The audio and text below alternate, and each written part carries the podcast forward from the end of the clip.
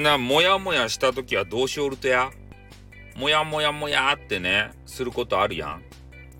ねまあ何かは申し述べませんけれども、えー、そういう時にね、えー、自分の中でモヤモヤしとらんと、えー、まあそのことについてね、えなんかまあ該当者がいればですよでその方に、え尋ねてみるっていうのが一番あの解決の早道ですね。うん、でこの尋ね方もねやっぱあの聞き方っていうのがあると思うんですよ。喧嘩越しで聞くと絶対ダメね。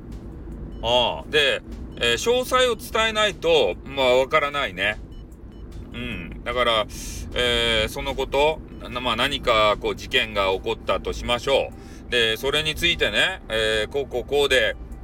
ね、あなたにご迷惑をかけていませんでしょうかしらみたいなね。そういうことを詳細に書くと、いやー、そういうこと全然ないですよとかね。ああ、それは誤解ですよとかね。えー、いろいろ返事がね、返答ができるかと思うんすけど、えー、それが喧嘩越しで言ってしまうと、そこね、あの、普通に喧嘩になっちゃうんで、特にね、インターネットは、えー、この文字っていうのがね、冷たく見えるような、そういう特質、特性があるんですよ。ね。言葉で言うたらさ、まあ別に普通にね、話せるんでしょうけど、それがね、ひとたび文字になるとね、なんか冷てえなーって思う人いませんか？あんなにね、あの、配信上でトークとかめちゃめちゃ楽しいのに、ふとね、あのー、メールとかさ、LINE とかね、えー、そういうのをもらうときに、なんかこの人冷てえなーってね、冷酷人間やろかって思う時ないっすか？うん。まあそういう時ね、多々あるんじゃないかなとは思うんすけどね。だから、なかなか文字でね、伝えるのは難しいんですけれども、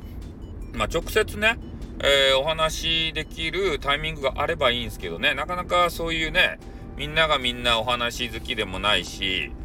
ね、いちいちそういうのに構ってらんねえよみたいな人もいるし、そういう方だったら、まあ、メッセージをね、えー、送ることで、まあ、相手がちょっと、まあ、読んでるかどうかわからんけれども、まあ、自分の中のモヤモヤは少しはね、解消できるんじゃないかなって思うので、えー、とにかくもやった時は何かね、アクションを起こすと。いうことが大切だと思います。もう自分の中でね、えー、考えてしまうと、もう自分の中のでの答えしか出ませんから、もう悪い方向、悪い方向にね、行っちゃう場合があるわけですよ。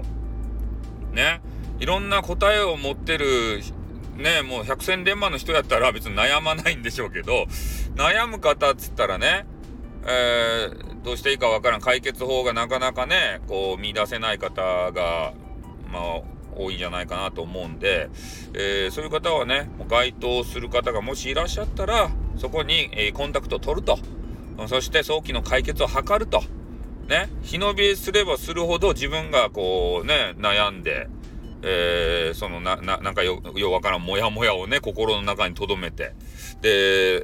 それでね、思い悩んじゃって、まあ、ひいてはね、こう、う、うつ状態とかね、えー、なってしまう方もいると思うんで、まあ、その辺はですね、なんとか、えー、解消していただければ、えー、楽しいインターネットライフ送れるんじゃなかろうかというふうに思います。では私のね、話はこの辺で終わります。あーってー